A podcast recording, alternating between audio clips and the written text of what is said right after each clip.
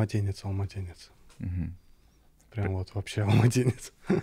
Ну, э, окей, э, мы можем потихоньку начинать. Фархат, с- рада очень тебя встречать в нашей студии, на нашем подкасте. Ну, у нас подкаст такой, как бы мы собираем, ну, различных нам интересных личностей, и мы просто можем раскрывать какую-либо иную тему. Сегодня мы хотели тебя позвать, в целом поговорить, где ты эти 8 лет пробывал.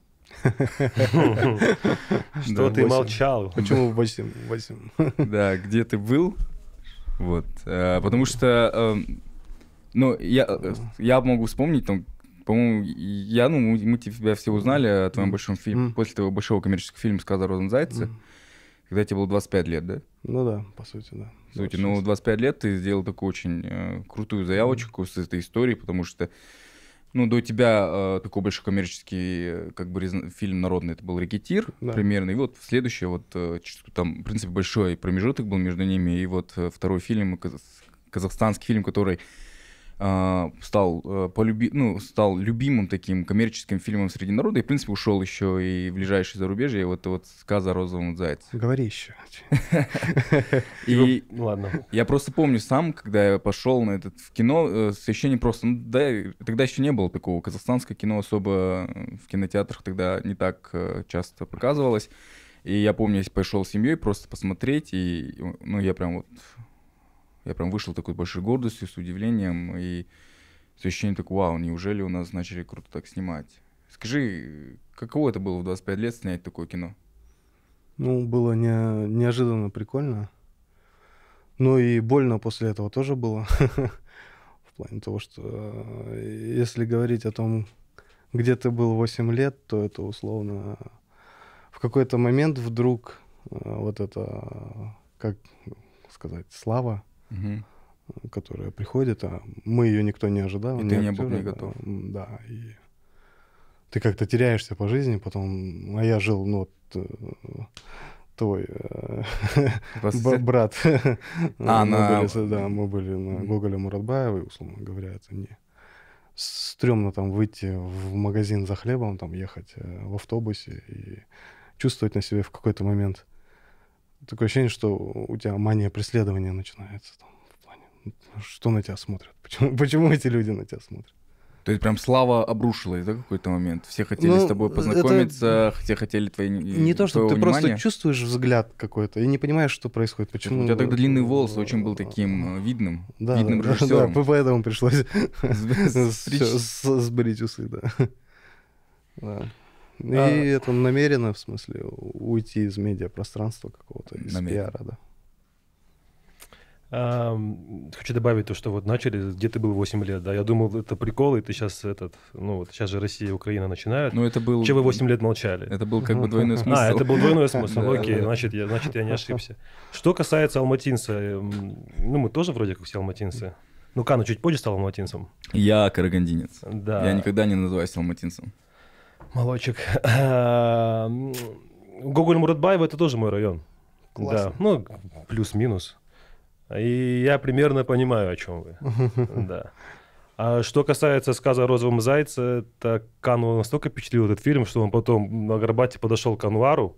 Кануар Данрпис. Да, и застал его.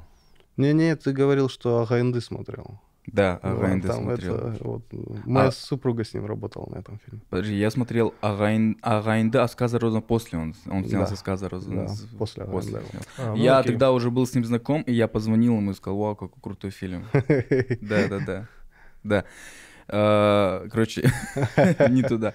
Скажи, э, пожалуйста, вот ты посмотрел фильм, Который именно? вот который я тебе вчера прислал? э, Схема? Да, Схема. да, посмотрел. Э, Первое, что мы сегодня, э, у нас была переписка, я ну, задал вопрос, Ержан, ты посмотрел фильм? Он сказал, да, бедная Маша, Бедная Маша. жалко Машу. Хорошее название, бедная Маша.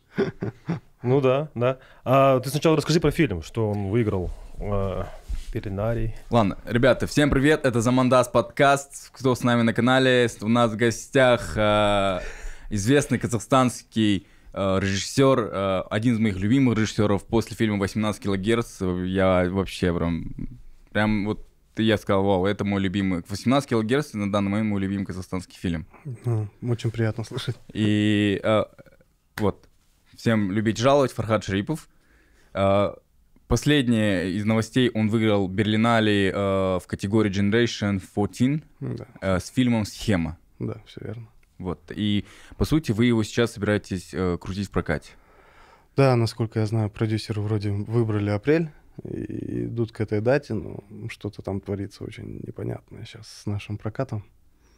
Очень много сложностей. Я не знаю, из-за чего они происходят. У нас разделение в индустрии на тех, кто продает кино, и тех, кто его делает. Это ужасное разделение, которое, с которым нужно завязывать, конечно. Э, вы де- Ты в категории, которая делает кино. Да, меня кинодел, да. И, ну, ты делаешь неко- не- ко- некоммерческое кино. Ты, как, ну, ты, ты делаешь кино, которое тебе нравится, но по их мнению, по мнениям большинства, что коммерческого успеха там не, не такой большой, верно? Да, это такой большой сложный вопрос, на самом деле. Я писал э, диссертацию на тему, Гульнара Айратовна наша Бикеева э, подсказала тему, типа, коммерческое и авторское кино.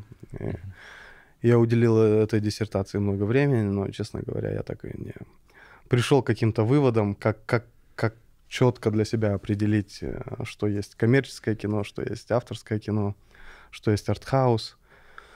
Э, И из всего этого, э, думая над этой темой, я четко понял, что есть какие-то методы смотрения фильмов, условно говоря. Ты идешь в кино с какими-то ожиданиями от Мгм. фильма.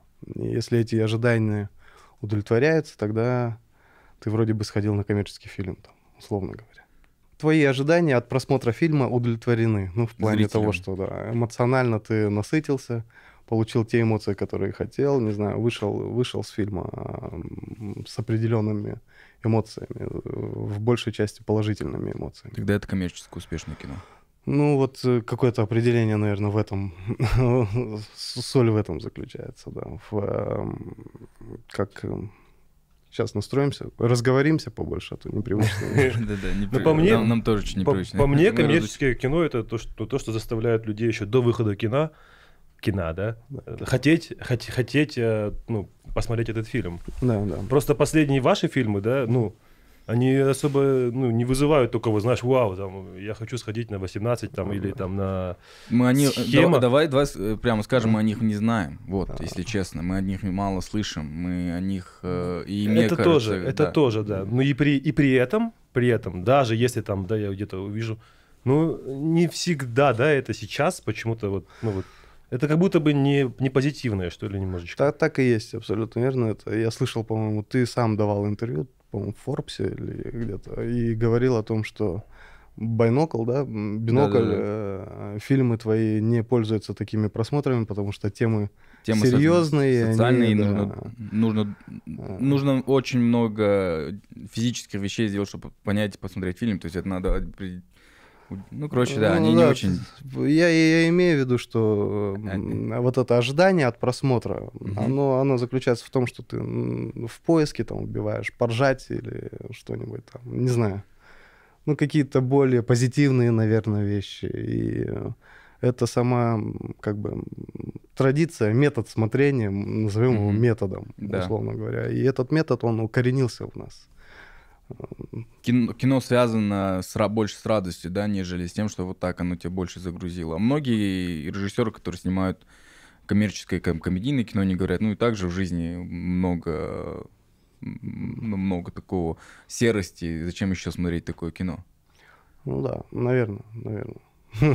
Ну, сказа о розовом зайце, это же было супер коммерческое кино. Супер. И ты умеешь делать Ну, коммерческое кино? Оно на самом деле просчитано в плане, оно, оно в больших компромиссах, оно также вот как, чтобы вам ближе было со стендапом сравнивать, да, какие-то фокус-группы, проверка на аудитории Мгм. и э, абсолютное желание, цель э, является большая аудитория. Если над шуткой э, смеются три человека, но эти три человека там, ну, условно говоря, э, С, с хорошим вкусом? а, Да, там Ин- Эйнштейн, еще кто-нибудь. Да, да. И, и ты выбираешь, а, а, такой, их вычеркиваешь и говоришь, блин, и мне нужно пошире, короче. Ну, тому уже будет не очень смешно. Ты сужаешь свою аудиторию. А давай еще вернемся вот в тот период, когда тебе было 25-26 лет, когда ты только снял «Сказа ровно зайца». И, по сути, у тебя, э, у тебя же открылись много дверей, да? Да. У тебя, мне кажется, и несколько, ну, то есть ты, ты мог бы выйти уже из другой картины, и из коммерческой ты мог уже брать другие бюджеты. Почему э, ты решил уйти в этот андеграунд? Почему ты решил все эти годы просто за... что, что, с тобой происходило? Куда ты ушел, куда ты пропал, почему ты не снимал? И ты начал снимать буквально... А, через сколько лет ты начал снимать? Вот я помню, э, фильм еще был с, тоже с, с интересным названием после сказа «Зайца». Инопланетяне ни при чем. Да, да инопланет... тоже был коммерческим фильмом, но э, не да. сильно успешным. Вот, вот тогда началась заморочка с нашими дистрибьюторами. Тогда Короче, когда мы снимали сказ, э, в принципе, сама индустрия только набирала обороты, и не было прокатных компаний. У нас были хозяева кинотеатров, которые имели там прямые какие-то договора э, с российскими мейджерами, которые катали там Warner Bros., uh-huh. Fox, прочее, ну, всех мейджеров. Uh-huh. И с нами они напрямую договаривались о сеансах, о сетках. Это было все довольно-таки, можно было туда залезть. Э, постепенно на рынок начали приходить дистрибьюторы, формировать свои пакеты, заставлять сетки. И туда уже попасть было гораздо сложнее, в плане, потому что все э, свои доходы уже рассчитывали, были ожидания определенные, туда сложно попасть. Такая проблема, она существует со всеми продуктами, которые производятся в Казахстане. Если будешь документалку делать какой-то, очень интересно разобрать, как наши продукты появлялись, например, в Магнуме, там, в супермаркете, как они боролись, чтобы их поставили на полку, в то место, где их будет покупать. Видно, там, условно, где будет да. видно. Блин, это, да. это была прям борьба, в смысле, это ушло какое-то время, чтобы можно было понять, что наши продукты покупаются. Там, так, же, так же. С кино такая же тема фактически в плане. Есть определенные магазины кинотеатры, есть продавцы, и у этих продавцов есть стопроцентно работающий товар — и нафига им эти риски, короче, другие, знаешь. И забивать сетку. Да, тук-тук-тук-тук сделать. Им, им, им не нужны эти риски. Открытие, еще что-то. Это долгосрочная перспектива такая, в которую никто не хочет ввязываться, потому что у, у них, наверное, тоже есть кредиты какие-то э, своего бизнеса. Да, дело бизнеса. Но почему ты решил делать Почему ты решил делать андеграунд? Ты... Такие вопросы нужно степенно.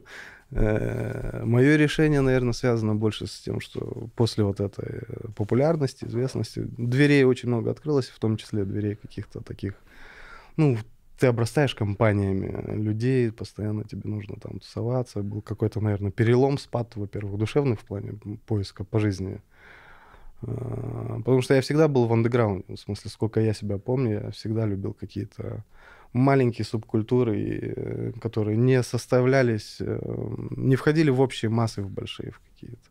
А в кино как-то вот по-другому вышло, ну, у нас цель была такая. И в, в какой-то момент мне просто наскучили фильмы. Я прихожу в кинотеатр, смотрю фильм, выхожу оттуда с каким-то непонятным чувством. Оно вроде вот там все происходит так, как надо, а в душе осадок остается. Я понимаю, что мне кино перестает нравиться. А авторское кино я тогда еще как-то не очень любил смотреть там со всеми делами. И я решил, что ну раз я режиссер, мне нужно все равно и ту сторону как-то понять. Я начал смотреть, читать, больше узнавать и открыл для себя эту дверь. Дверь авторского кино. Да. Ну, теперь вы были, получается, и в той двери, и в этой двери. Какая дверь поинтереснее? Э, не знаю, никто, никто не гарантирует, что мы не возьмемся за какой-то коммерческий проект. Просто очень сложно сейчас совпасть с, со вкусом зрителя. Это, ну, не знаю, мне нравятся голливудские продукты, там, не знаю, мне нравится, условно говоря, Pixar снимали э, историю игрушек, да, mm-hmm. и сценарий идеален, и они его писали. Он идеально для детей подобран, он сделан, и он не глупый, он классный. Он шик... идеальный для взрослых? Шикарный, идеальный для взрослых. Там нет ничего, э, никаких э, приемов насилия, там убивания э, родителей и прочего, прочего, чем пользуются детские мультики, там, диснеевские, условно говоря. Они разрабатывали, они сделали этот продукт, сколько они на него потратили времени и прочее, прочее. Ну, если говорить о коммерческом кино, то, наверное, нужно тоже искать какую-то такую вот сбалансированную дорогу, чтобы это было и коммерческим, и при этом не, ну, не, не примитивным, скажем так. Не зашкварным. Не зашкварным. Вернемся э, к фильму «Схема».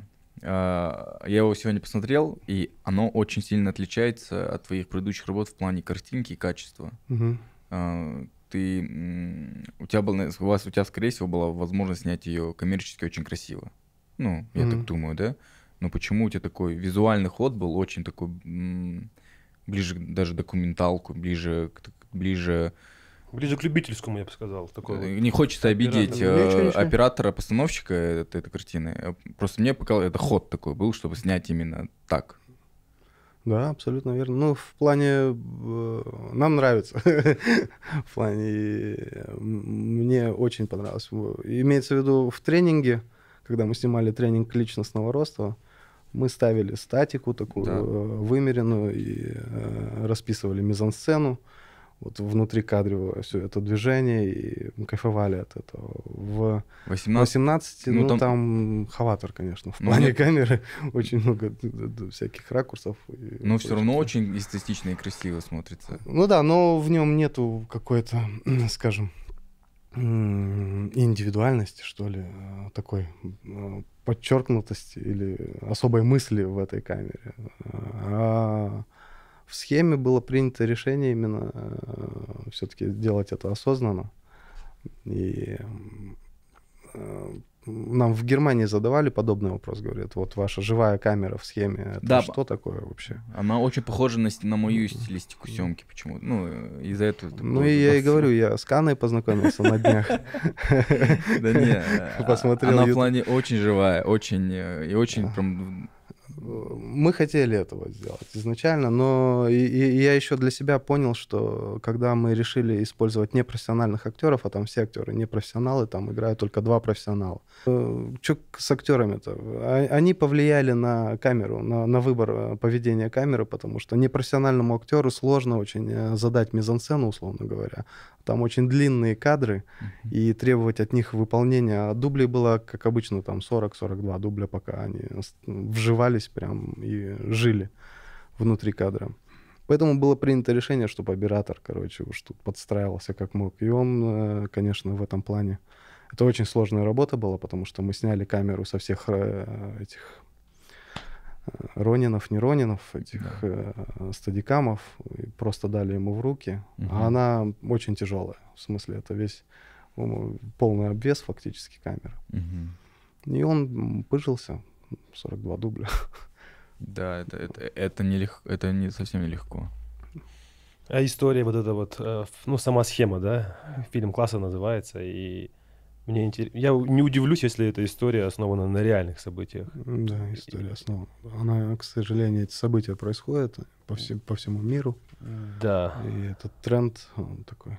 У нас, у нас последние вот лет сколько? Пять, да? Ну, это чума просто.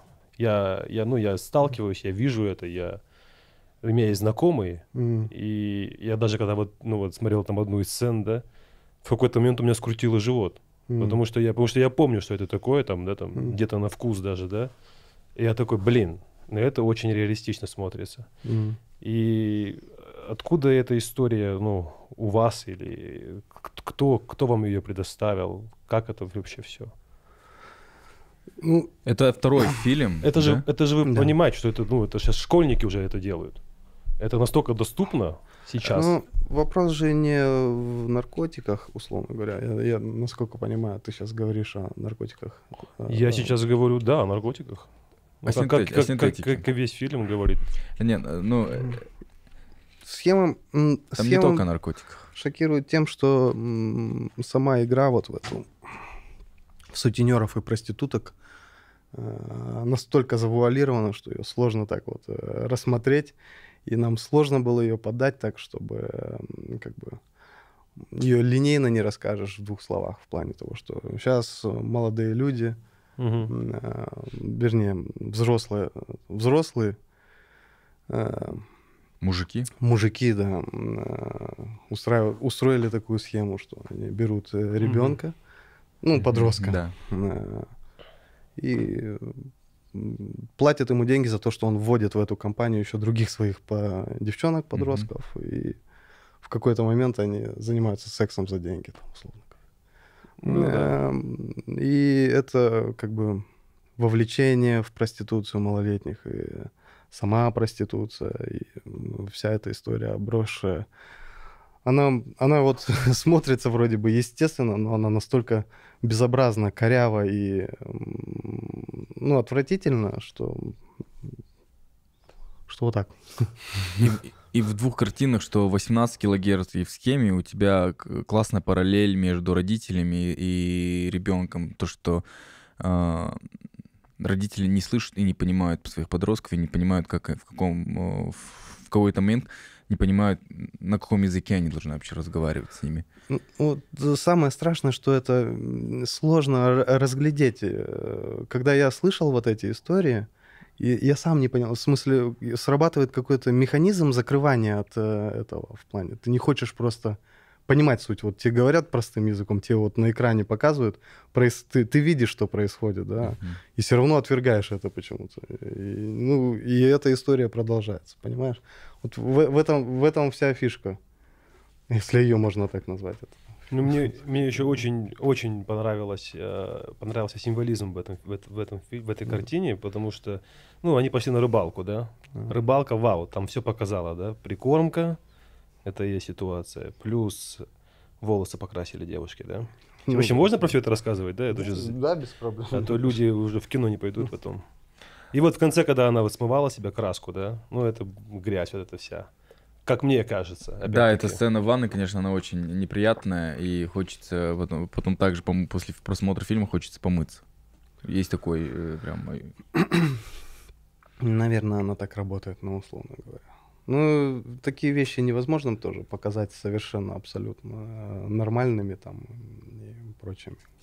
Ты э, смотрел фильм, э, не знаю, сериал «Эйфория»? Да, конечно. Который, вот, конечно. Что ты думаешь по этому фильму, когда а, тему наркотиков очень круто, красиво, коммерчески круто показывает. И вот я смотрю твою картинку, в принципе, у вас похожая одна тема в плане того, что подростковые, ну, э, герои примерно ровесники. Угу. Только там э, э, очень, ну, красиво, красиво, богато, и богато красиво. очень это все схоже показано, да. Угу. А, а вот у тебя в картине прям вот такой ро, ро картинка, знаешь, прям вот от которой... Мы, мы когда 18 килогерц э, делали, mm-hmm. у, у нас монтировал э, француз, наш друг Бенджамин, э, вот Юлин э, супруг. Mm-hmm. Он помогал с монтажом с какой-то версией, и он все время жал, он говорит, ну, у тебя фильм про наркотики, там, условно говоря, у тебя есть вот эта часть, когда им там туда-сюда, не очень хорошо, и но где часть, где им хорошо, где прикольно, я говорю, ну, романтизация этих вещей, она, когда ты смотришь на это, если ты будешь трезвым в компании, там, людей, употребляющих, ну, или там, кайфуешь их, ты, и ты не будешь под воздействием этого всего, ты будешь выгля- видеть это все вот так вот, как будто камера стоит, или ты посмотришь это с камеры видеонаблюдения, как это происходит, там не будет вот этой музыки, как ты вставляешь, монтажа и прочее. Оно будет выглядеть так. Ну, в смысле, оно так и происходит. И я не знаю, есть ли смысл пытаться романтизировать это все или передать внутреннее ощущение наркотического опьянения. А, у нас не было такой задачи в фильме. В принципе, по-моему, я оказался прав в этом выборе. Почему ты решил снимать две картины, у тебя тема с наркотиками? Да, Это... тут, тут не особо я принимаю решение, ну, как-то складывается. Не хотелось бы мистифицировать это все как-то. Ну, складывается, я не знаю, у тебя, может быть, тоже таким образом бывает, что тема сама подходит как-то. Находит, тема сама находится. Да, и дело в том, что мы второй же, э, мы же, мы же не знали об этой схеме, когда начинали в, о современных подростках снимать фильм. И это раскрылось именно во время кастинга, там, во время общения с самими подростками. Серьезно? Да, у, у тебя была изначально другая тема, другая. Да, мы, мы, мы понятия не имели. Это потом я целый год потом разбирался, потом появился, я посмотрел вот на Netflix про Джеффри Эпштейна, в плане того, что этот Эпштейн все время по новостям был, и ты не обращаешь на это внимания. Mm-hmm. Потом, когда ты понимаешь, что это в твоем городе, у тебя под боком то же самое происходит, ты Ну, понимаю, что это эпидемия, условно говоря. Это эпидемия, да. А, ты был э, в рехабах до того, чтобы снять такую историю? Ну, консультировался ли ты в наркологических центрах? Я консультировался с, ли ты? С первого фильма с 18 килогерц э, у меня есть друзья Оля Агапова, Антон, ее супруг, у них свой реп-центр частный. Mm-hmm. Также я, мы ходили вот на... Как эта улица называется? Не Мауленова, наша Макатаева. Макатаева, где мы снимали тоже один из эпизодов 18 килогерц очень много слушали. Ну, как бы консультации это понятно, мы, нам просто было интересно узнать какие-то случаи, раскрыть подробности да. этих ребят всех. А, почему я спрашиваю? Я вот тоже недавно снял на эту тему. Mm-hmm. Вот буквально э, вот как, когда мы говорим, когда тема что-то смеешься. Мне просто понравилось наше начало. Такие, нет, мы тут просто без вопросов про наркотики, без фильмов. И такие, что дальше? Тема нас нашла сама, да? Уже до Макатаева дошли.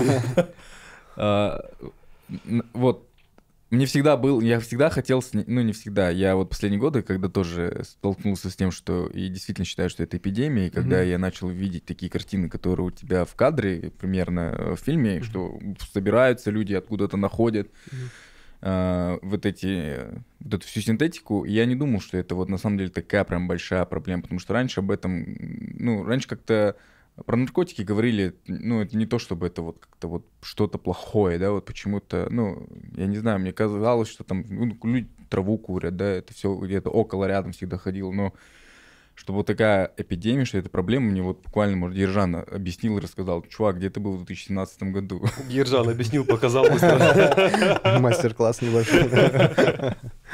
И вот, и у меня была э, идея снять, ну, снять про это. Но все время то же самое, я вот всегда, блин, это тоже, это либо ром, романтизация этой темы, либо это, а, когда ты снимаешь, ты все равно каким-то, каким-то своим, а, даже творчеством, ты делаешь так, чтобы эта тема популяризировалась, чтобы в этом и я всегда вот этого боялся, ну, mm-hmm. то есть, потому что даже сняв какой-то фильм, да, документальный, mm-hmm. да, правдивую историю, я ну, помогу распространению того, чтобы... Mm. В целом, я считаю, ну, мне казалось на момент, что о наркотиках вообще не надо говорить. Потому что, ну, то есть...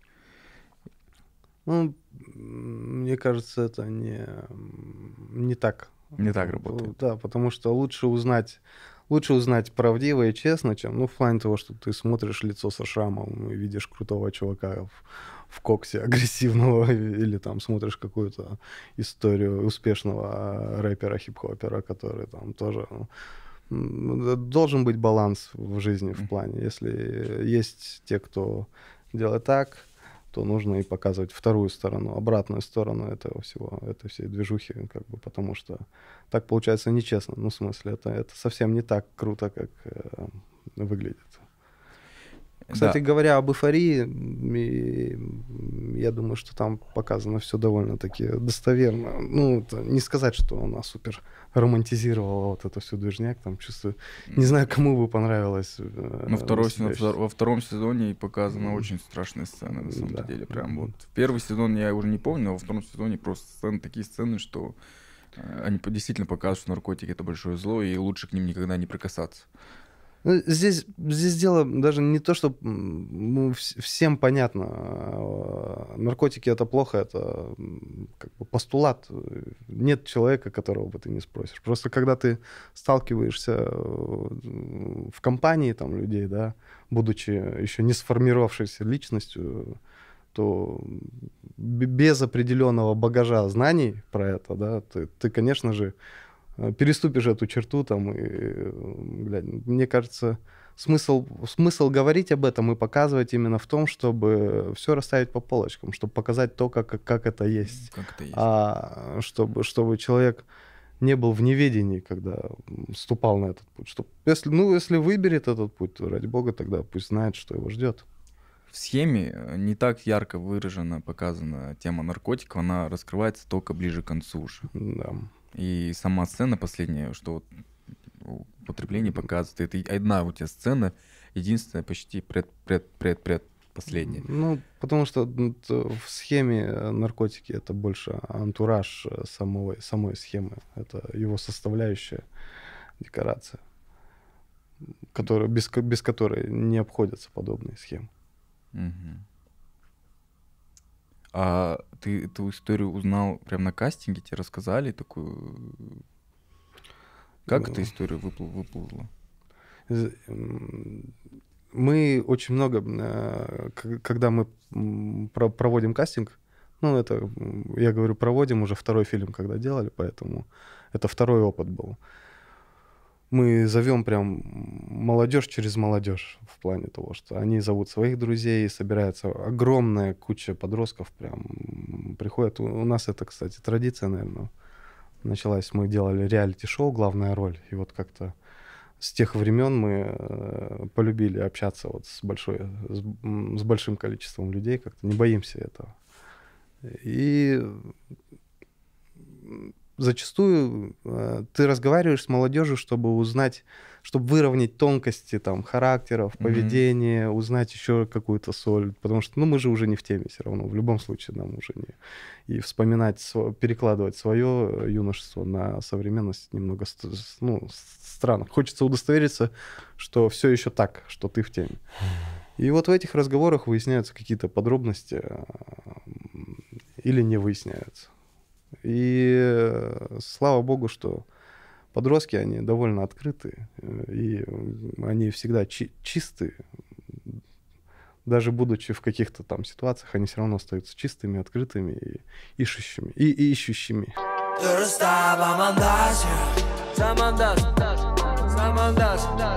Просто было интересно, же вот ты снимаешь кино именно об этом. И э, я же говорю, давай вот все-таки тронем тему, которая э, мне интересна именно про родителей. Про, ро- нет, про, про, ро- про родителей. Ты э, часто очень сильно акцентируешь на том, что э, родители не слышат подростков, своих детей, когда э, в подростковом возрасте. И 18 килограмм — это чистота, которая не слышит родители, да, не слышит взрослые. Да, не слышат Не слышат взрослые. Ну, дело в том, что мы вот нац- над- были нацелены, направлены, э, выбрали это название 18 килогерц из-за сюжета книги, потому что там был э, подросток, который умер, и его дух э, общался с другим подростком, и только его подросток видел это привидение, а взрослые его не видели. И так родилась эта идея 18 килогерц. Но работая над фильмом, в конце концов, все-таки последний кадр фильма, там отец снимает наушники с э, сына, и э, связь должна быть двухсторонняя. Ребенок тоже должен слышать Мгм. родителей, поэтому не все так однозначно. Э, И к этому мы пришли только в самом финале монтажа, условно говоря, что невозможно скинуть все, ну, взять от, э, всю проблему и засунуть. Вот она вот так. Это слишком легко было бы решить. И в схеме мы, я, я, я пытался сделать другую модель семьи. Она недеструктивная, хорошая, обычная семья. И тем не менее ребенок попадает в компанию в какую-то и ищет. Тут, тут нет определенной формулы, что вот если э, у тебя там не полная семья, ты обязательно пойдешь по, по наклонной дорожке, или ты там Мгм. пережил развод. Есть и такие примеры, и сякие примеры. Жизнь так разнообразна и многосторонняя. Просто хотелось бы, наверное, хотелось бы... Одна из целей э, фильма знакомить зрителя с ситуациями, которые э, могут происходить, могут быть, и зритель был бы уже уже, уже бы в какой-то мере это была какая-то полезность у фильма, помимо того, что то, как он сделан, и в плане. Но спекулировать тоже на этом не хочется. А есть, есть такое, да, есть такая возможность, да, можно легко сманипулировать темой. Как Ну, ты вот ты с ну, этим ну, борешься? Всегда, вс- всегда в плане э, в- э, интервью и разговоры, условно говоря, они это, это тоже касается, наверное, метода, э, метода восприятия фильма, просмотра фильма, потому что вот мы, как все еще, наверное, э, от советского прошлого, мы привыкли, что вот советский кинематограф был устроен таким образом, что все ждали э, поучительные нотки и что фильм должен быть нужным, полезным, как и все в советском обществе, условно говоря.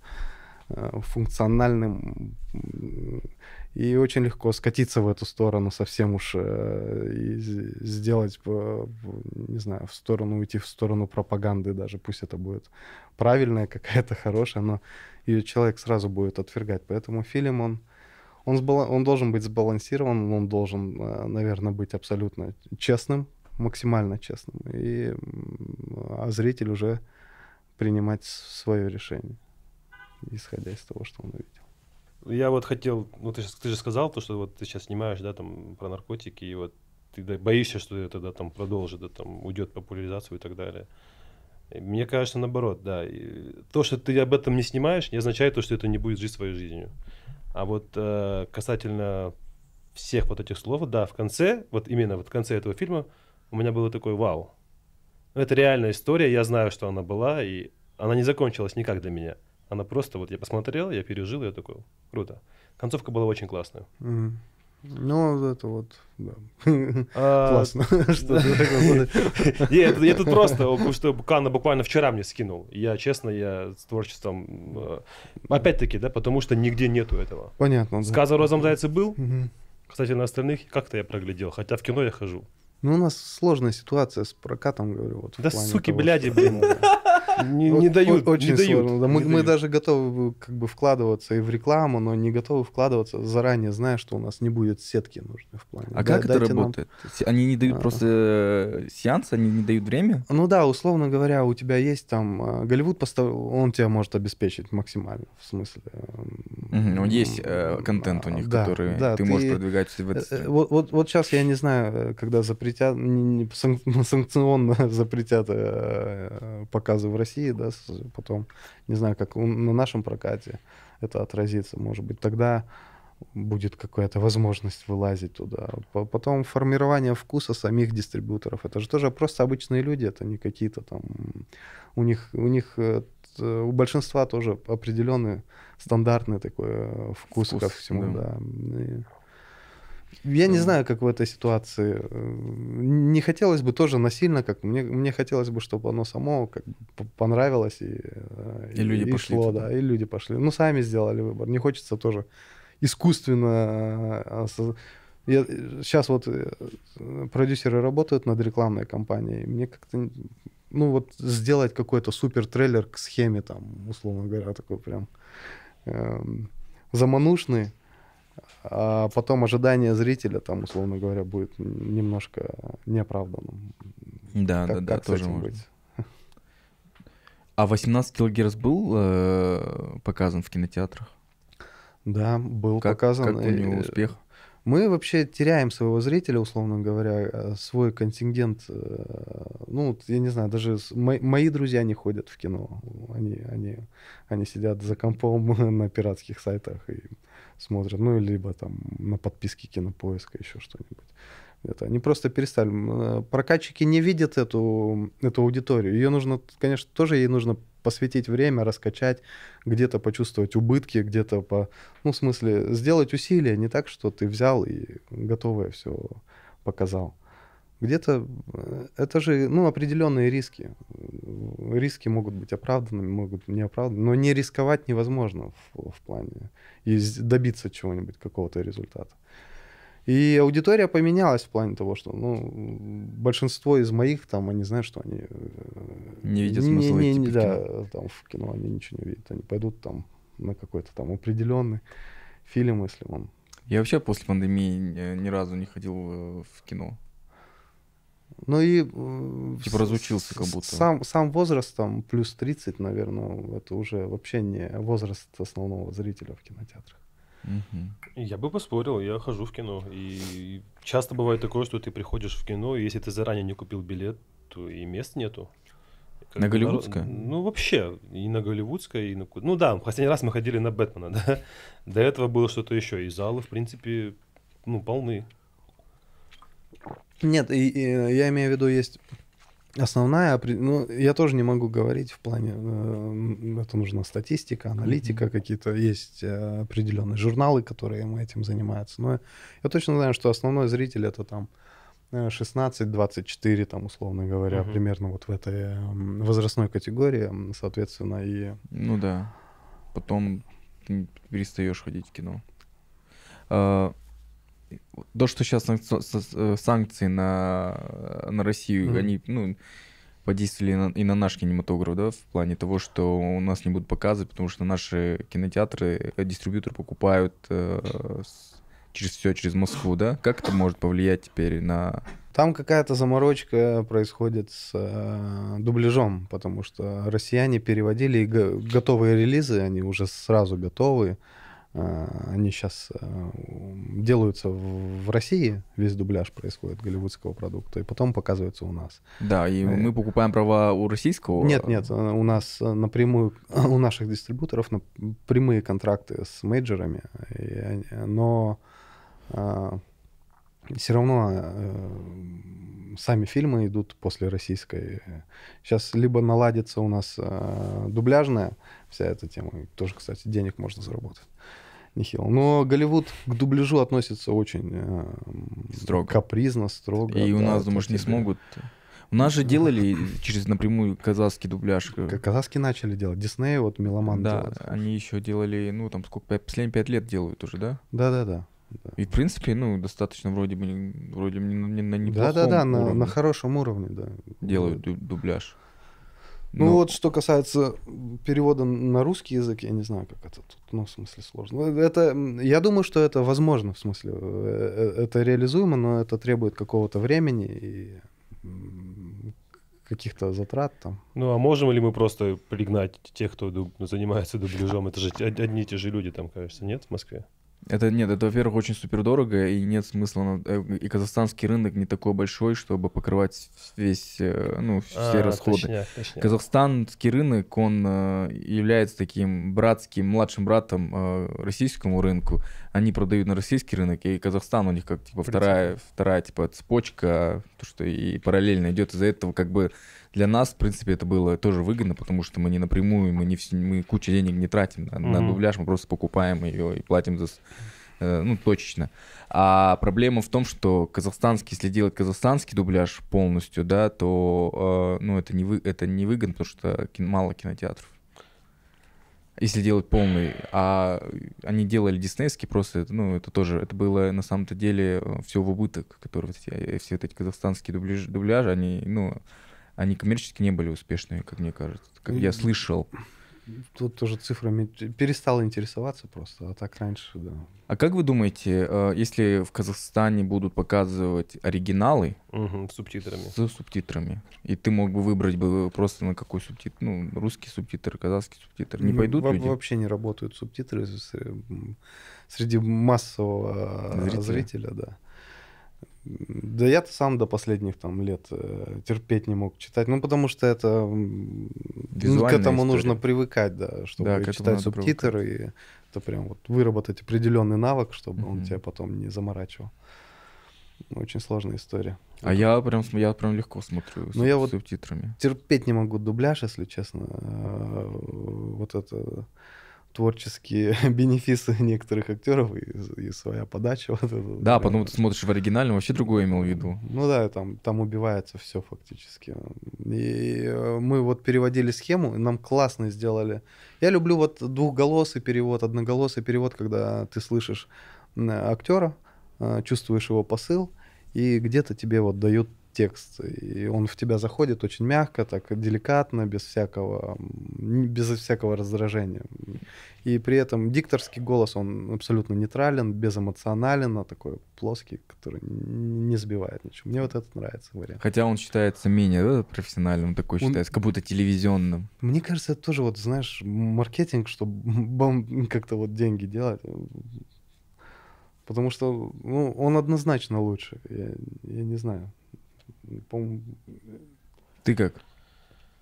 Ну, я вот сейчас впервые такое слышал. Но, я, но сейчас я вижу в этом смысл. До этого я такие переводы терпеть не мог. А вот сейчас, когда уже по-режиссерски вы разговариваете, я такой, ну да, по идее, тебе же важнее слушать оригинальное, да. А то, что дубляж, он такой, ну, нейтральный, безэмоциональный, да, лучше, лучше так, чем он будет придумывать свои эмоции к этому. Ну, здесь смотрение кино, мы сейчас все равно вот о, о, о вот самом принципиальном э, методе. Он, он такой же, как, э, не знаю, увлечься живописью, литературой в плане. Ты можешь оставаться на каком-то определенном уровне, ты читаешь, если тебе этого достаточно, но можешь обогатить. Э, если тебе интерес вспыхивает, начинаешь углубляться, и оно тебе раскрывается. Или как некоторые, я не знаю, сам не пробовал, увлекаются там, вино раскрывают для себя потом. Это я могу. Понимают букеты какие-то вкусовые, там еще что-то. Ну, это вопрос в плане, насколько ты хочешь э, расширить себе сознание свое. Когда я начал смотреть э, фильмы в оригинале, мне казалось, что-то очень странно. То есть, э, потому что мы всю жизнь смотрели э, фильмы с дубляжом, и ты уже привык на какую-то интонацию, привык на какой-то вайп, кино, э, голос. А когда начал смотреть в оригинале, я долго-долго не мог отвыкнуть. Ну и какой-то момент я уже на там минут 15 смотрел и такой, блин, да ну включу я с озвучкой. То вот, вот это понятно мне все, вот это, вот это что-то родное, что-то в этом есть, что-то в этом голосе есть такое, в этой подаче, в этом, в этом дубляже есть то, что ты привык с детства. И тяжело, тяжело, но я согласен с тем, что у меня, ну, ушли года, года, чтобы я полностью отказался от э, дубляжа. Сейчас, сейчас, кстати, на той стадии, когда я смотрю с дубляжом, мне кажется, что-то не то. Но у меня всегда все время тоже, лом, знаете, ломает меня. Посмотреть в, ори- в оригинале, смотрю в оригинале и что-то не понимаю. Блин, может легче включить дубляж, а потом включаю дубляж, у меня совесть. Блин, ну лучше в оригинале. Ты же должен учить еще английский. Ну, ты же знаешь английский, нужно его как бы поддерживать. Надо. То есть у меня начинает э, борьба с совестью, короче. И из-за этого иногда бывает, я смотрю дважды. Ну, вопрос привычки, на самом деле. В смысле, это нужно вырабатывать в себе. Ну, и при желании, если тебе это нужно вообще, тогда стоит заморозить. Ну, с музыкой то же самое происходит. Ты либо просто слушаешь, и, а потом, а потом музыка... читываешь да, текст. Потом музыка у тебя раз и... Э, с Эмилем Том с Досовым, когда общаешься по, по музыке, это определенного рода общения, когда просто разговариваешь с дочкой о музыке, это другого рода общение. Да. Э, разные уровни какие. Супер. Вот. Просто недавно ты сейчас ты же говоришь, что смотреть в оригинале. Я недавно наткнулся на сериал This is London. А, This is, this is, this is England называется. Смотрели? Угу. Вот. я тоже люблю смотреть в оригинале всегда все. Но вот тут я включил его, и там прям вообще такие у них ну, у них такой английский, я как не вникаю, я, вот, я просто сдался, я такой, а, ладно, там, а медиатека, и все. Просто бывают такие фильмы, где ты прям, ну вот я вот не могу, мне не хватает моего английского, чтобы понимать вот эти ну, да. акценты. Да, там, там нужно, нужно, нужно понимать.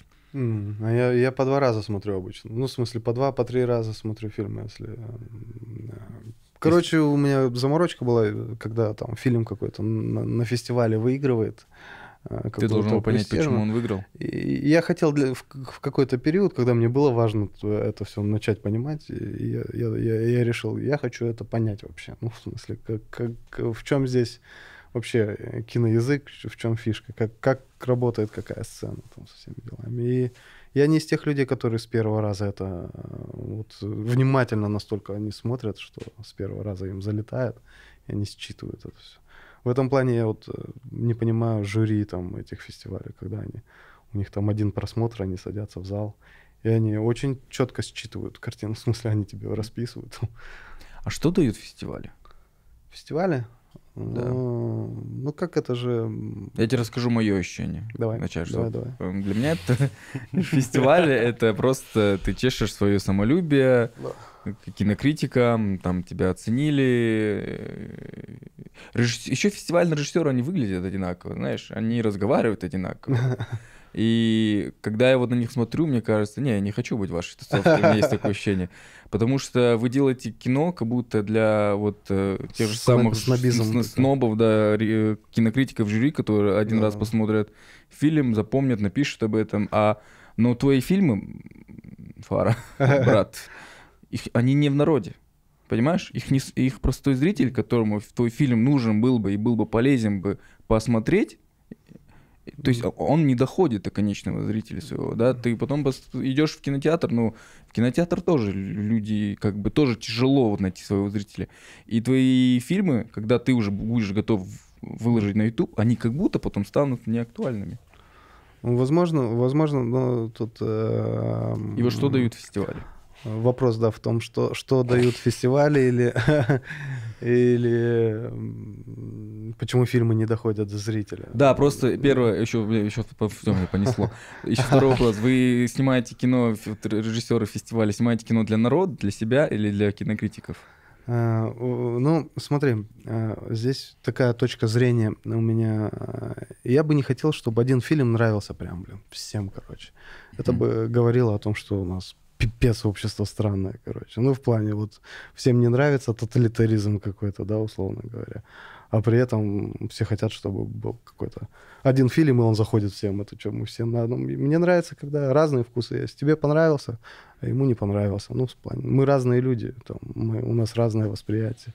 Зачем, зачем э, фильму нравится всем и каждому? Это немного странно, мне кажется. Это что касается, ну, вот такой масс-продукта. Мне кажется, сейчас население Земли такое огромное, что достаточно небольших групп, чтобы э, индустрия держалась. Э, что касается фестивалей, я точно так же э, и остаюсь в этой позиции по поводу некоторых фильмов, которые до меня не доходят. Ну, в плане, я их даже пересматриваю, я не понимаю. Там, мне не нравится ладно, не буду говорить. Эм, какие-то течения, типа модернизм, там, постмодернизм, для меня это... Я, мне больше нравятся какие-то по факту картины. Что касается снобизма, есть какая-то доля в этом, в смысле. Есть определенный круг тусовок. Ну, это везде так, как и в музыке, так и... Ну, в любой творческой а, среде. А, да, есть и, все, да и в финансовой среде. Есть какие-то пирамиды, где к, к вершине все меньше и меньше аудитории там становится. А что касается доходить до зрителя, но это у нас так. А, в Европе, во Франции, там, в э, Германии а, широкая аудитория смотрит разные фильмы, в смысле, не, не только mm На нашей постсоветской ну, мало выбора.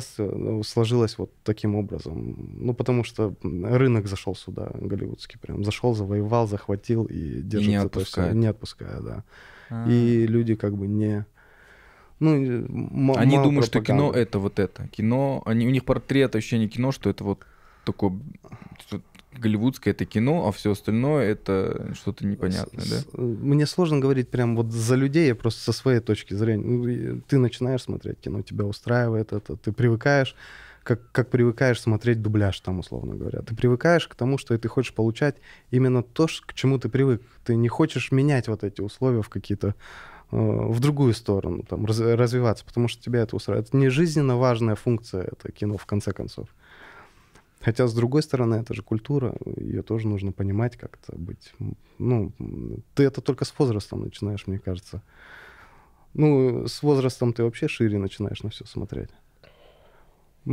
А доходить до зрителя, ну, опять-таки, хотелось бы, чтобы сам зритель пришел. А не потому что это методы именно как раз-таки больше капиталистические, такие коммерческие, эм, оборачивать и что-то подавать.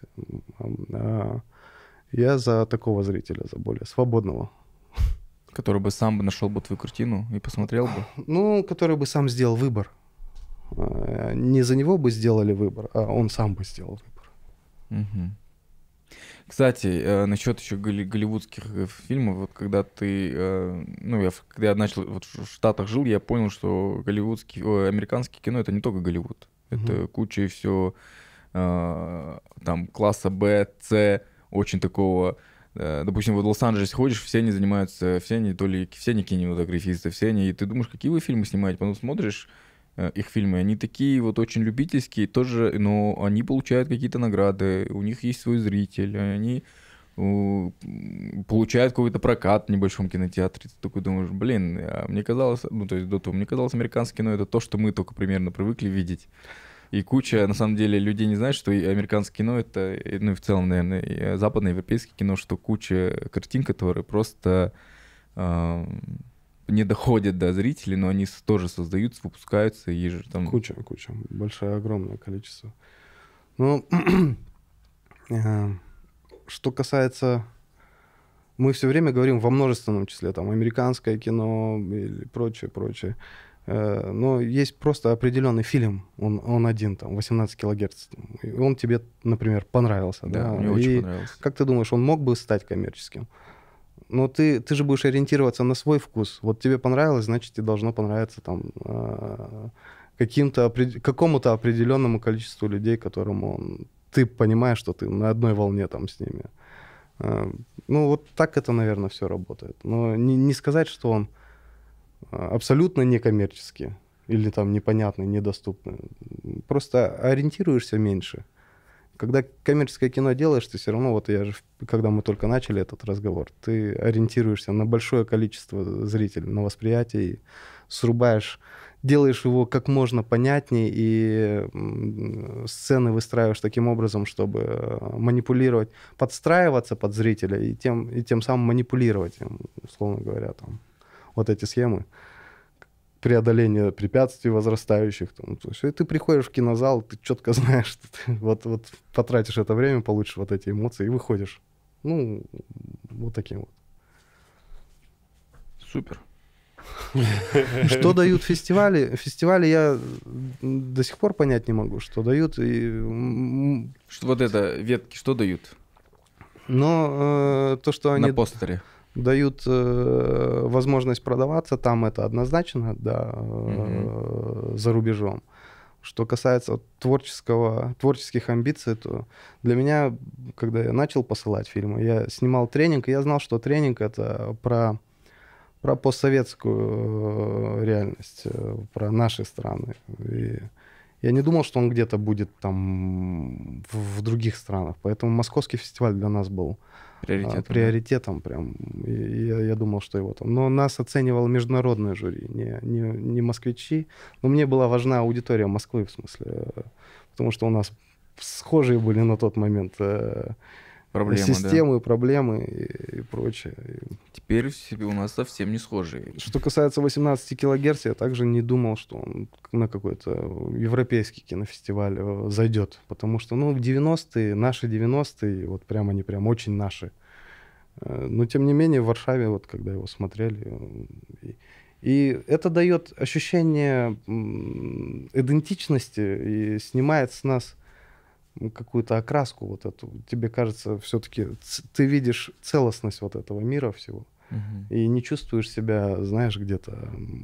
И это прикольно. Вот это ощущение очень прикольно, когда ты эм, понятен людям на, на- на- из других вообще каких-то точек.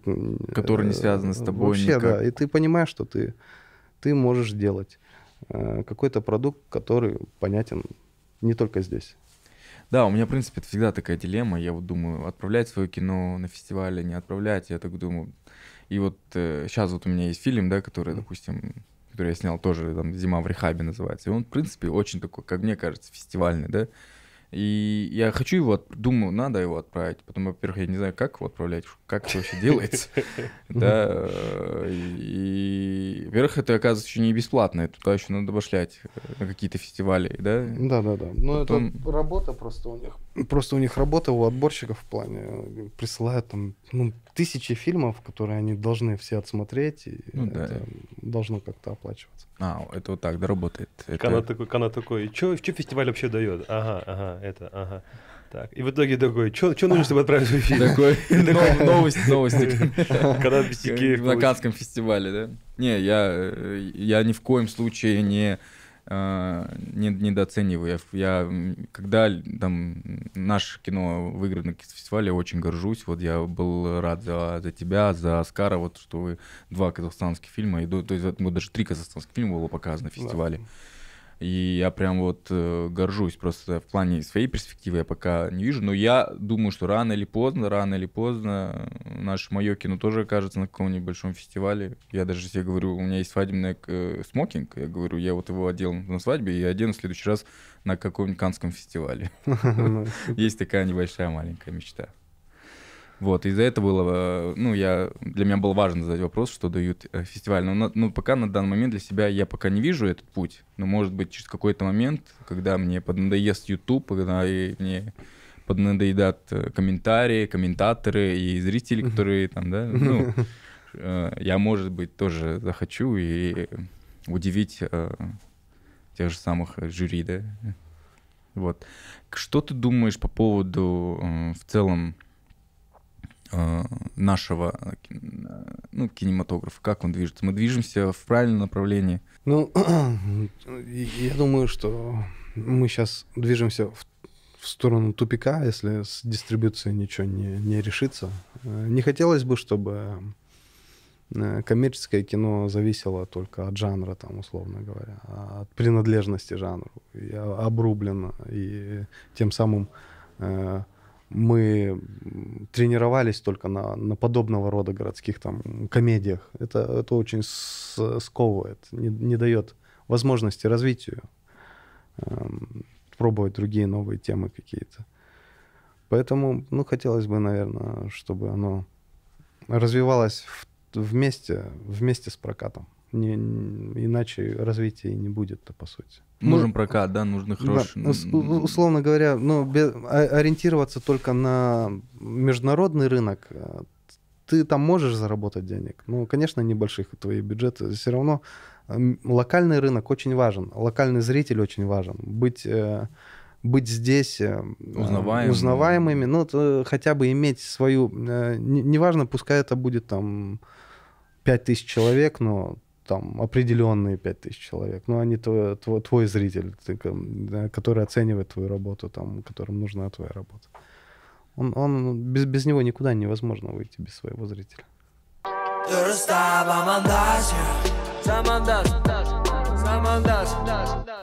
Что думаете про наших? А что думаешь про наших режиссеров э, казахстанских, тех, кто бьет кассы тех, кто и снимает, и сам снимается в своем кино, продюсирует все это. Ставишь, ставишь ли ты себя с ними, не раз, знаю, раз. в один ряд вообще? Или все-таки это все зашквар считается? В один ряд э, ну, не как? совсем. Ну, да, мы дружим в плане с Нуртасом. А, давно его не видел в плане после его вот перемен в жизни. Постоянно мы как-то взаимодействуем, общаемся на одном поле. Микрофон ближе, может. Ну, что, что, что конкретно думаю в плане, против ли я комедий? Нет, я не против. Я абсолютно за.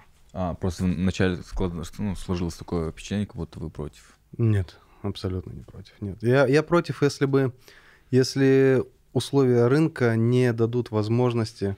Здесь же дистрибьютор определяет э, это направление в плане, он дает зеленый свет, и все, все, кто хочет там э, ввязаться в кино, он начинает... Э, это уже перешло в штампование, переходит в штампование в плане там эксплуатацию там, тоев и угу. прочее, прочее, прочее. И это сужает. Я думаю, можно снимать прекрасные и другие там фильмы, и в том числе комедии, э, выходя за пределы, за, за рамки заданных тем. Я вот против того, чтобы как бы вот эти условия диктовались, и это ограничивало возможность развития кинематографа, даже коммерческого. Ну а считаете, считаешь ли ты справедливым тот факт, что э, вот э, ты каждый раз затрагиваешь, допустим, такие разные важные темы, да, социальные и так далее, а, а другой просто, а другой режиссер снимает а, бизнес по-казахски, там, да, там, он, он будет снимать это до конца, пока есть эти страны, да, и, ну и давайте на, по чесноку, да, он, он рубит, он рубит бабки, без, без всех этих э, номинаций и так далее. Ну, здесь, опять-таки, вопрос в, в, в, в, в деньгах. Очень большой вопрос. И в том, что, опять-таки, что позволяют э, заносить на рынок. Э, не, не хотят рисковать. И Нуртас пробовал снимать это раз, и лифт. Э, и, не дошло. И, и это очень строго его э, сбило опять. И он просто, ну, как бы не захотел второй раз этого делать. Угу. А Тарас мне очень понравился. Мне тоже понравился Тарас. Ну, вот на это нужно, нужно некоторое время в плане. Понятно, что там один, э, один фильм не зашел, и все, ты фу, прикрываешься там этим. Но дело в том, не, не, не в самих авторах, дело в том, что тебя в кинотеатр не пускают.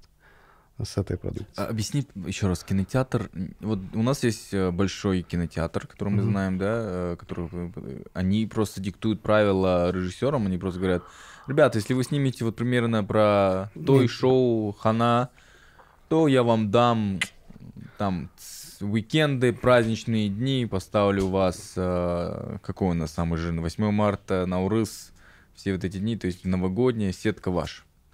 Придешь э, с кино социальным, ну, приходи куда когда-нибудь, ну, там, не знаю, Да, абсолютно верно. ноябре. Потому в что ноябре, в понедельник, в девят- ну, э, В обед. в 20 в обед и, ну, 0050. А абсолютно верно. Э, Здесь нужно нарабатывать зрителя в плане того, что это должно быть пр- пройти какое-то время, чтобы это, чтобы это внедрить, показать, что это можно смотреть, можно понимать по-другому. Там. А Есть то, что, безусловно, работает с, ну, с, с, большей, э, с большим процентом на успех.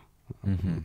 И в этом плане никто не хочет рисковать, э, скажем так. э, Ну, все, рисковать. Как ты думаешь, документальное кино в Казахстане может быть коммерчески успешным? Я, я думаю, конечно, может быть. Ну, в смысле, я не думаю, что у нас в Казахстане какие-то глупые люди живут там, или недалекие люди, неспособные что-то. Я думаю, что это вопрос... Во-первых, вопрос времени даже к этому придет. Ну, в смысле, смотрят же везде. Я очень мечтаю, очень мечтаю, что когда я сниму документальное кино, когда он будет, э, я его поставлю на коммерческие рельсы в кинотеатр, что он будет еще и успешным. Хочу себе такую поставить цель, чтобы снял, я снял в первый Казахстане документальный кино, который станет коммерчески успешным, который может там конкурировать тем же самым, не знаю, каким-нибудь марвелским большим триллером. Конечно, это такой а, мечта идиота, но тем не менее очень-очень надеюсь, когда-нибудь, может быть, так случится. И из-за этого, видишь, я использую платформу YouTube, потому что тоже такой даль- даль- дальнобой. Я сейчас э, нарабатываю свою аудиторию, которая когда-нибудь, когда я скажу, ребята, все, теперь мое кино э, вы можете посмотреть в кинотеатре, let's go, то они придут и поддержат меня, э, так сказать, физически уже деньгой. Так что, дорогие зрители, я снимаю для вас на YouTube, пока вы смотрите бесплатно на нем. Но one day, один день я вам вас придется попрошу. забашлять, вам придется забашлять. И не один раз. Это классная цель. Ну, в смысле, мы же понимаем, что мы тоже не можем не продаваться. Все Да, равно нам, при- нам придется продаваться как каким-то образом. И не хотелось бы просто э, про- прогнуться под э, обстоятельства. Все равно хочется э, как-то эв- эволюционировать, революционировать, расширяться, ну, расширять горизонты. И мне, мне в этом плане твоя цель очень импонирует. Там мой продюсер, она мечтает снять мюзикл там, такого хорошего масштаба. Но тоже в мюзикл нужно вбухать столько денег, и непонятно. Вообще, Как что пусть, это, да. Мне кажется, это очень крутая идея. Я уже который раз слышу снять э, мюзикл, э, и, ну, именно в Казахстане. Мне кажется, блин, это стрельнет. У нас, ну, мы же музыкальные. Ну да. Ну, может быть, не очень киношные, но очень музыкальные. Когда ты, когда ты своим детям покажешь свое кино? А, Мне кажется, Фильм о наркотиках. в 12, наверное, уже могу с ними раз- И, и я, я бы хотел это сделать вперед, пе- перед тем, как они это столкнутся с этим на улице. Перед этим. А нет такого страха, что вы это сделаете намного раньше, чем, ну... Нет вообще. А нет такого 12, страха, что ули- 12, у- кажется, у- это рано, улицы нет? расскажут больше, чем твои фильмы? Не знаю. Не хотелось бы, да? Значит, надо снять еще фильмы. А а не боишься, вот как твои, как твои же герои в фильмах, Мгм. в том же 18 килогерц в схеме, э, потерять связь и не услышать своего Очень ребенка? боюсь, конечно, боюсь. Ну, в смысле, фильм, фильмы же это отражение, э, авторские фильмы это отражение твоих страхов, Мгм. переживаний. Совсем. От этого никак не уйти, сколько ты пытаешься сделать нейтральным что-то, но всё- от точки зрения своей ты не уйдешь. Ты все время находишься в ней. Поэтому, да, конечно же, это с- хочется держать контакт с детьми. Насколько это реально, неизвестно. Мне кажется, сейчас дети так развиваются, что э, это очень, ну, это нелегкая задача Я сейчас. вообще считаю, что ну, вот, одна из самых сложностей вот современных э, там, людей, подростков, это вот этот поток информации, в котором нужно разбираться, что правда, что неправда. И его так много, это превратилось в какое-то вроде бы сначала это такое добро прям, что открыто, открытый микрофон такие открытые, и это превращается в такое зло, которое мы сейчас видим, что оно может привести даже к войне, там, условно говоря, к таким, к такой ненависти, что э, это очень-очень-очень страшные вещи. Может быть, вот те, темой к следующему фильму это то, что меня сейчас очень сильно беспокоит. Информация. Информация, да, потоки информации, информация и как с этим разбираться. Трудно с этим разбираться. Я сейчас читаю комментарии, невозможно вообще.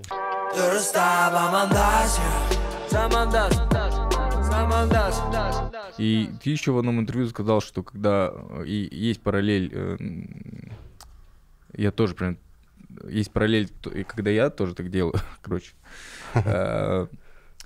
Э, вот ты сейчас, вот, допустим, мы спросим тебя о фильме э, там 18 килогерц или mm-hmm. что ты там имел в виду, ты сейчас скажешь, о, я уже не вспомню, потому что уже фильм, я уже смонтировал, я уже... Фильм живет свою фильм жизнь. живет уже своей жизнью. Да, сейчас спросите меня о том фильме, которым я точно сейчас монтирую, я точно скажу. Mm-hmm. Ну, это как бы твоя, твоя цитата была. Mm-hmm. Я говорю, у а тебя... в чем вопрос? Вопрос, ты не, не помнишь, что закладывал фильм? Когда, ну, оно, оно, ты уже забываешь. Ты, уже. ты, вот опять возвращаясь к твоему интервью, ты давал абсолютно такой же ответ, как, который я, в принципе, и, наверное, даст любой другой автор. Ты начинаешь с одного, и оно тебя приводит в другую точку. В смысле, э, процесс создания фильма — это и есть поиск. И эм, ты начинаешь его, и ты, знаешь, ты думаешь, что ты разобрался в этой mm-hmm. теме, но ты делаешь фильм, и тема э, раскрывается, ну, в смысле, ты понимаешь, она может тебя привести совсем в другую точку, в другую позицию, как, как случилось с 18 килогерц, и почему концовка была. Э, потому что когда только родители не слышат там ребенка, условно говоря, вот это, да, взять эту одну цитату, и она не работает, она она становится пропагандистской, она односторонняя, она не сбалансирована. Ты ищешь баланс, в этой истории пытаешься найти этот баланс. А баланс, он как раз-таки является какой-то правдой для меня, ну, условно говоря. Э, потому что, ну, ты читаешь кучу мнений, да, и они все разные, но они существуют. Если они существуют, то э, оно есть на самом деле. В смысле, как, как бы она тебе не нравилась, это мнение. как бы она тебе не нравилась. Вот поиск какой-то какого, какой-то надежды во всей истории. Вот это вот сложная задача. Так, чтобы не, не, не быть сильно морализатором каким-то и при этом дать надежду, в которую будет легко поверить. Ну, принять ее просто. Э, это сложно. Не заключительным словом наркотики это зло, там, условно говоря, а то, что у тебя есть выбор, и это, это, это более интересно, что ли, что ли. Так в любой истории. Я, короче, бывает такое, что я монтирую фильм. У меня последний фильм, там, да, про Восточный Туркестан. Угу. Я его монтировал, я его отложил, я его потом открыл монтаж через год. Угу. Я когда начал смотреть сек- сек- секвенцию, я такой, у меня такой, подожди, а что я хотел сказать? Да. Я такой, я уже, типа, я уже забыл, я сейчас это, это монтировал другой кан, а сейчас я совсем другой, я такой не понимаю.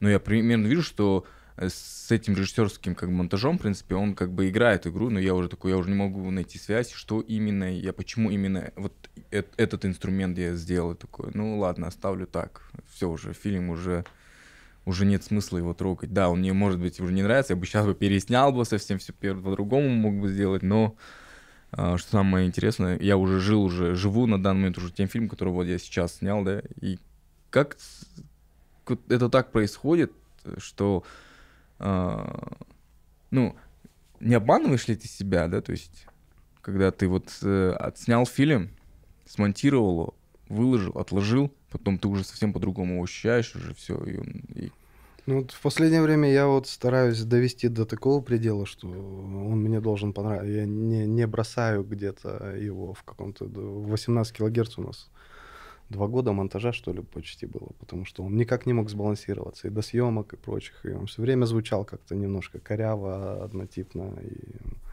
ну, вот не получалось его так тут то в сторону сильно чернухи, то в сторону морализаторства, то еще что-нибудь. И вот этот баланс поиск этого баланса очень...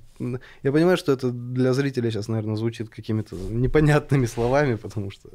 Ну, что за какой нахрен баланс там? А зритель сейчас примерно на кухне кушает, короче, такой. Да, да, Вот с работы пришел, уставший такой, думаю, сейчас пацанов послушаю. Включу-ка я лучше. Да, а там пацаны такие, ну, блин, ну, короче, вот так. Да, Ну, да. это же жизнь.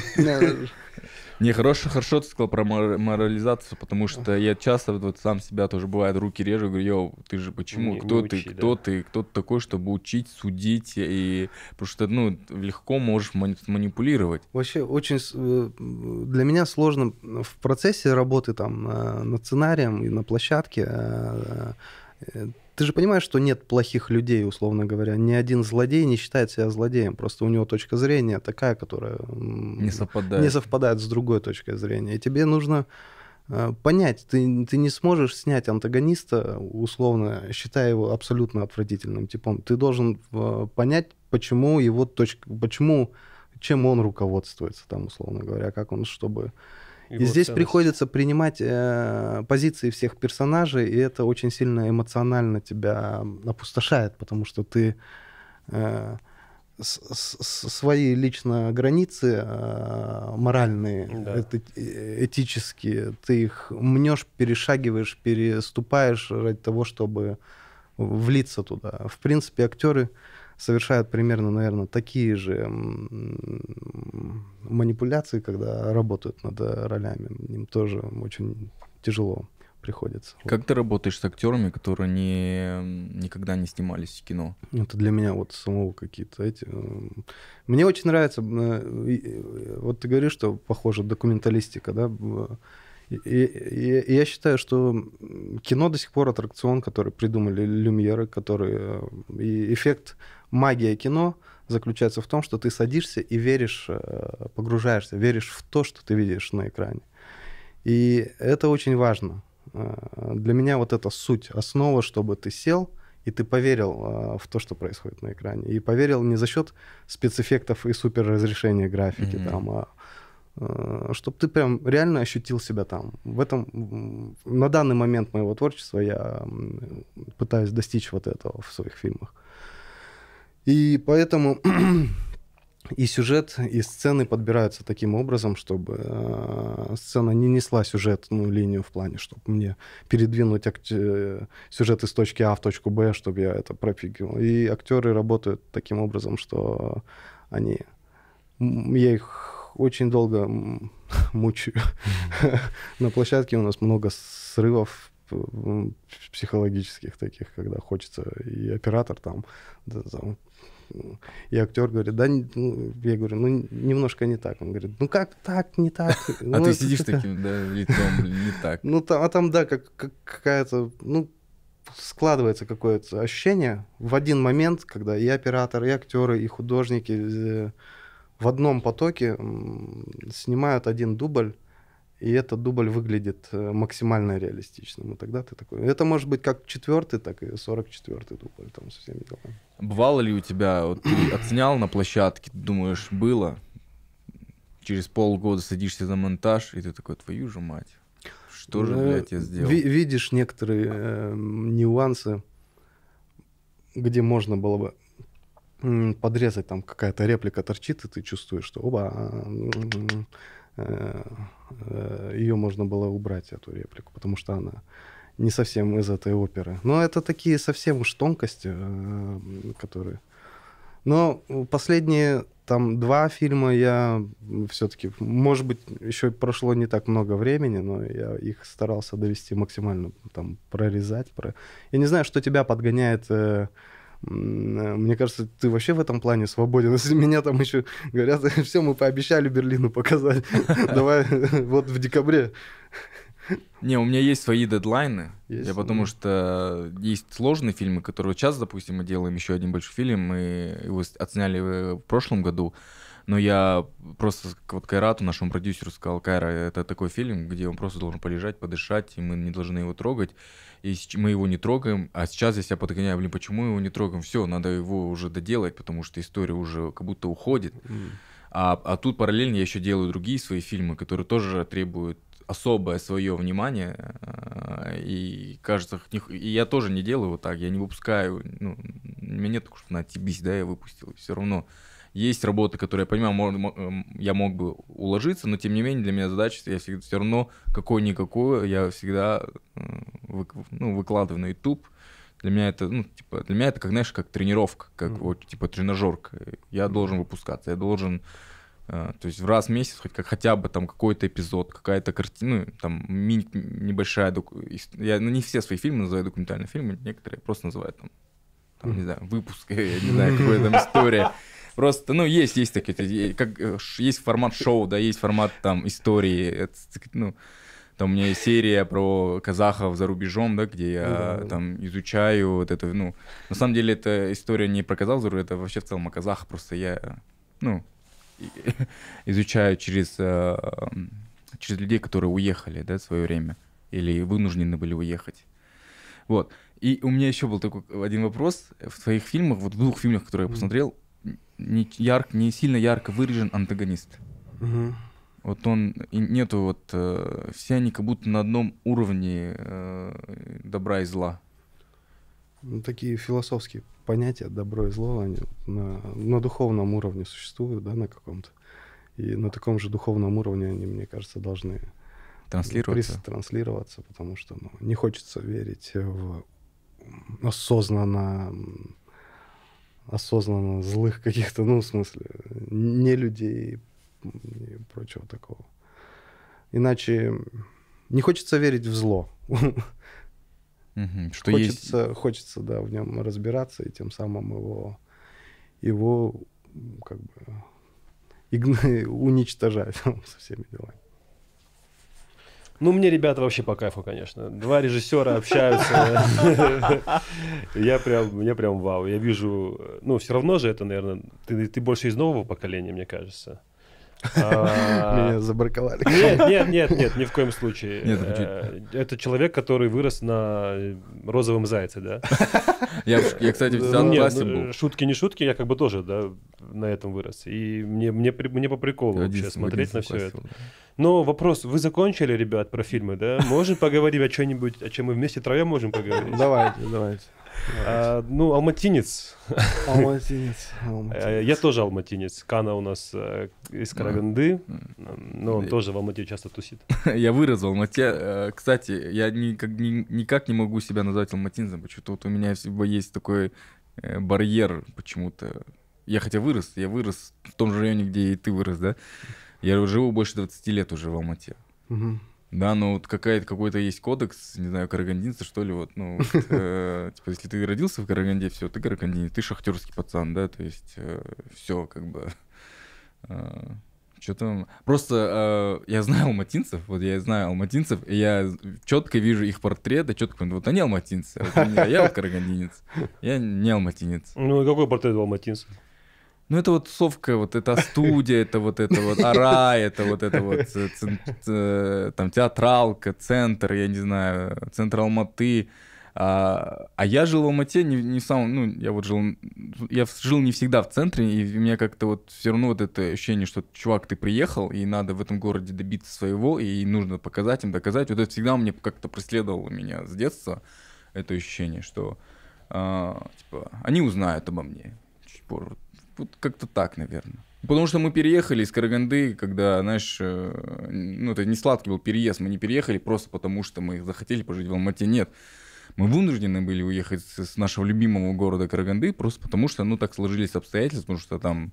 В, как, в каком году? А, в 2000 году, mm. ну, в конце 90-х уже. Там э, у родителей были свои там сложности, и мы были вынуждены уехать э, в Алмату, начать все с нуля, да. Папе было там 35 лет, и он буквально с нуля все начал, для него он просыпался с задачей там купить жилье, да, там купить жилье, потому что мы потеряли, ну, то есть мы, у нас как бы Uh, жилье у нас, uh, мы, ну, там такая история, короче, сейчас туда выкладываться. Короче, да, и мы были вынуждены уехать, и мои родители просыпались с ощущением, что нужно, то есть у них не так много времени, чтобы тут состояться. И мне их настроение почему-то, оно тоже ко мне так передалось, что я до сих пор себя не называю алматинцем, и вот Хотя очень люблю этот город, очень люблю и всегда люблю. Ну, и... Это принципиальное желание назваться алматинцем. Не, прям я... Это принципиально, наверное, помнить откуда-то и не забывать свои корни, не забывать вот этот 2000 год, этот Вот, переезд. вот ну, Нур-Султановцам сейчас неплохо. Не, не просто. Как и копчегайским тоже сейчас. Кунаевцы. Кунаются, да, бред. Бред. Бред, бред, конечно. Ну, как Алмата, вот, эм, она вот меняется в какую сторону? Блин, мне сложно сейчас. Короче, у меня дети, дети же появились. Дочери 11, сыну 4. И Да, ты если чё? когда- И когда Классно э, же. дочь еще маленькая была, я еще как-то погуливал там. Ну, Тусил. от- отцовство же позже проявляется, чем у девушек. Ну да. Э, Ну, Вообще с- само искреннее такое к детям. Э, И... А сейчас оно ярко выражено во мне в плане того, что когда у меня есть время, и я чувствую, что мне нужно, мне нужно находиться с ними, ну, в смысле, в контакте, и потому что это опять-таки вот касается информац... огромного потока информации. Мне просто страшно, что э, меня будет меньше. ну, Я в этом потоке информации у них как-то уйду на какой-то план совсем дальний. И очень много времени туда уходит. И сложно оценивать э, городские реалии. Это же нужно быть в тусовках, а, понимать субкультуру Алматы. А Алмата всегда была такая субкультурная. Здесь очень много маленьких, маленьких культурчиков. Ну, в одном из интервью ты сказал, что ты рок-н-ролльщиком был. Был, да, конечно. да. Надеюсь, до сих пор есть. Ну, Ну, и мне да. я в творчество пришел благодаря поэзии русского рока, наверное, в плане. Это что, что меня сподвигло к тому, чтобы быть музыка ближе к творчеству. Хотя до этого я больше тяготел к чему-то другому. Мгм. Круто. Ну, вот, что касается Алматы. А ты алматинец? Да. Ну, как бы я э, в Копчегае родился, но сразу переехал. Нет, ну, мгновенно. Где я? Нет, 60 километров еще надо бежать. Вот. Не, я просто думал, ну, раз э, тусил там, рай- про, про район часто слышал в интервью, да, и Мгм. как бы, ну, я понимаю, там появилась семья, но тем не менее же Алмата, она же, ну, ты же здесь живешь, магазины, Вообще, было ли- магазины, парки. Было ли ощущение, было ли желание эмигрировать, уехать с Алматы, уехать из Казахстана? А, блин, в каком-то было, знаешь, у нас было, а, я, я походу немного старше вас. а, Ты, брат, э, когда- старше нас э, на- Довольно-таки на- на лет 10, нормально. Нет, это Короче, 25 был. Ну, Когда мы заканчивали школу, э, все поголовно, одноклассники, ребята, с которыми мы в детском саду учились, все, у всех были планы свалить. А, И так и произошло, по сути. Э, Все мои близкие друзья, с которых я с пеленок знаю, они все кто где там. Прага, не Прага, всякие. Ну, поехали учиться и остались там. Москва и прочее, прочее. На фестивале И- к ним, получается, катаетесь. Да, и в в тот, в тот, в- я, я стараюсь выбирать э, фестиваль, когда меня спрашивают, куда ты хочешь, я такой, блин, надо в, Прагу, Ну да. в Прагу обязательно, или там до Канады никак не долечу, короче, нужно в Канаду обязательно. Э, В тот период, наверное, я тоже, ну, как ты, же- ты же не особо осознанно свой, просто это как тренд, все, Да, все тренд. хотят, ты, Ты тоже, тоже в тренде, да. А нужно тебе, не нужно, потом думаешь. Да, а сейчас мне с супругой очень повезло в плане, она какой-то у меня такой э, особенный человек, что она привила меня- мне и поменяла меня в отношении ощущения семьи э, сама. Ну вот настоящего ощущения семьи. И теперь э, там, где твоя семья, там и твой дом, по сути. Если уж переезжать, тогда брать прям всю семью и, и ехать с ней, что ли. А так отрываться от своих, я себе это сложно представляю. И отрывать детей от общения там с бабушками, с дедушками, от круга. Это очень-очень-очень, мне кажется, жестоко. Да, когда люди, когда думают, что это иммиграция, это взять вот так, купил билет и уехал, и вся твоя новая жизнь э, началась. Нет, они немного ошибаются. Я несколько раз пытался эмигрировать, и все время понимал, что э, то самое, которое мы игнорируем, вот это родственники, да, вот эта дружба, дружба, э, друзья, какие-то вещи, к которым ты привык, и думаешь, ты с ними без них прожи- проживешь. В какой-то момент пока, ну, какой-то момент прям это очень важно, оно оказывается для тебя в жизни, там, да, и я понял, что я тоже, я не могу без родителей, оказывается, жить. Я думал, ну, то есть мне важно эм, важно их видеть, да, то есть не жить с ними, но важно их раз в неделю видеть, видеть и узнавать, и они переписки, телефоны все равно, ну, не передают. Не заменяют, Да, да. не заменяют, хоть как мы будем говорить об этом. Ну и вот эти последние события, типа, начиная с пандемии, когда совсем разорвало людей, которые были на одной континенте от, от своих родных и родственников, они показывают, что даже деньги не решают некоторые вопросы, условно говоря. Ну или сейчас обстановка, когда люди разделены и не могут э, встретиться, условно. Да. Это сложные вещи такие. Переехать не хочу. Дұрыстап амандасып замандас замандас Э, считаешь ли ты себя казахстанским режиссером? Да, абсолютно, конечно. Конечно. Супер. С нами был Фархад Шарипов, казахстанский режиссер. Спасибо большое. Кстати, э, небольшую ремарку скажу. э, Вот когда ты отснял «Сказ о розовом зайце», Мгм. Стоял ты, вы тогда молодые, ты блин, и Да. Оскар Узабаев где-то на улице стояли оба, я к вам подошел, я тогда только школу закончил, А, подошел, он сказал, блин, я вас знаю, вы оба крутые режиссер, потому что я видел твою картину, сказал, Мгм. и, и знал Оскара Узабаева как Ага. продюсера, как, как клипмейкера, и тоже видел его тогда э, вышедший фильм. Я говорю, вау, оба крутые, я вижу двух крутых режиссеров, и такой мимо потом дальше прошел. Это ты так сказал вживую? Вы, слышали? Помнишь? Я сказал вживую, да. Нет, вопрос, помнишь или нет? Нет, я не помню. Нет, видишь? А, тогда ты... Я не помню, но ты, ты значит, был а, од- одной из тех капель, которая помогла мне уйти с этого пути.